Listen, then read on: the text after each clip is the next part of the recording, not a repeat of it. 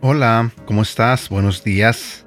Después de la anécdota que te conté ayer sobre lo que me pasó en la noche con este señor agresivo, hoy sí voy a compartir contigo el devocional que tenía preparado para el día de ayer.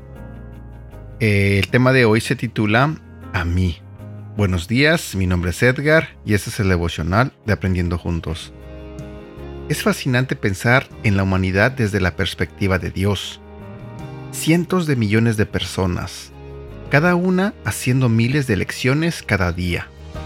Dios ve los homicidios, intercambios de droga, a la madre embarazada que fuma cocaína y daña a su bebé, a los esposos abusivos y a los padres dañando a las personas que deben proteger. Ve las guerras y el racismo, la intolerancia y la injusticia.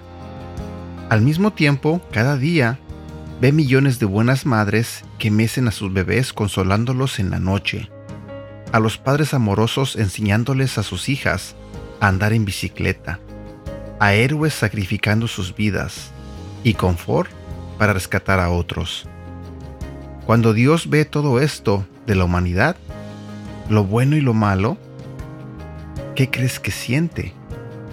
¿Qué siente? Sugiero la pregunta, ¿cómo me ve Dios? responde todas las preguntas humanas universalmente. Dios ve una ruina gloriosa a la que está deseoso de restaurar. Te lo diré nuevamente.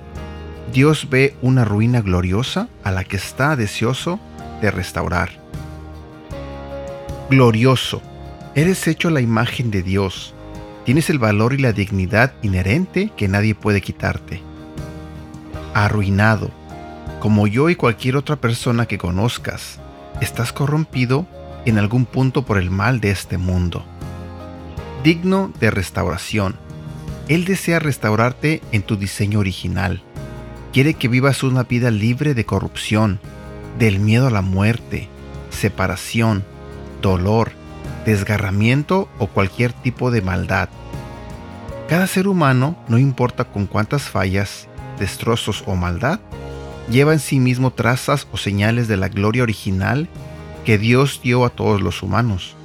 Al mismo tiempo, cada ser humano, sin importar cuán talentoso, de buena moral o bueno en sí, aún está manchado de algún modo por la maldad que ha saturado al mundo y el pecado que hemos escogido. En el libro de Efesios capítulo 2 versículo 10, Dios te describe como su obra de arte, un poema hecho a mano, de la palabra griega poema. En la eternidad nosotros confiamos en el Maestro para restaurarnos. Vamos a reflejar su luz, declarando no solo que Él es el ser más poderoso en el universo o el más brillante creador, sino también el único redentor, quien restaura lo que el mal intentó destruir. Esto es lo que somos en Cristo. Preguntas para reflexionar. ¿En qué área de tu vida estás más consciente de tu condición de ruina? ¿En qué área de tu vida crees que podrías necesitar más el poder restaurador de Dios para que te renueve? Versículos para recordar. Génesis capítulo 1, versículo 26 y 27. Entonces Dios dijo, Hagamos a los seres humanos a nuestra imagen para que sean como nosotros ellos reinarán sobre los peces del mar, las aves del cielo, los animales domésticos, todos los animales salvajes de la tierra y los animales pequeños que corren por el suelo. Así que Dios creó a los seres humanos, a su propia imagen. A imagen de Dios los creó, hombre y mujer los creó. También quiero compartir contigo este otro versículo que se encuentra en el libro de 2 de Corintios capítulo 5, versículo 17 al 19. Ahora que estamos unidos a Cristo, somos una nueva creación. Dios ya no tiene en cuenta nuestra antigua manera de vivir, sino que nos ha hecho comenzar una nueva vida. Y todo esto viene de Dios. Antes éramos sus enemigos, pero ahora, por medio de Cristo, hemos llegado a ser sus amigos y nos ha encargado que anunciemos a todo el mundo esta buena noticia.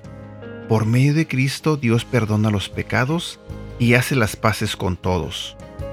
Antes de irme quiero decirte a ti que no tienes una relación con Dios, que quizás nunca has decidido ir a la iglesia porque piensas que va por a gente perfecta. A ti, que crees que porque tuviste un pasado malo o feo, crees que no mereces el perdón o el amor de las personas. A ti, que crees que todo el mundo te va a rechazar. Quiero decirte que Dios está ahí, esperando por ti. Jesús está esperando tener una relación contigo. Quiere que le entregues tu vida, que lo hagas a Él tu Señor, dueño y Señor de tu vida. Y créeme que tu vida cambiará, será totalmente diferente. Tu pasado quedará atrás y te aseguro que serás una nueva persona. Así que no lo pienses más. Entrégate a Cristo. Entrega tu vida a Dios. Y bueno, espero que tengas un bonito día. Te mando un fuerte abrazo y que Dios te bendiga. Hasta pronto.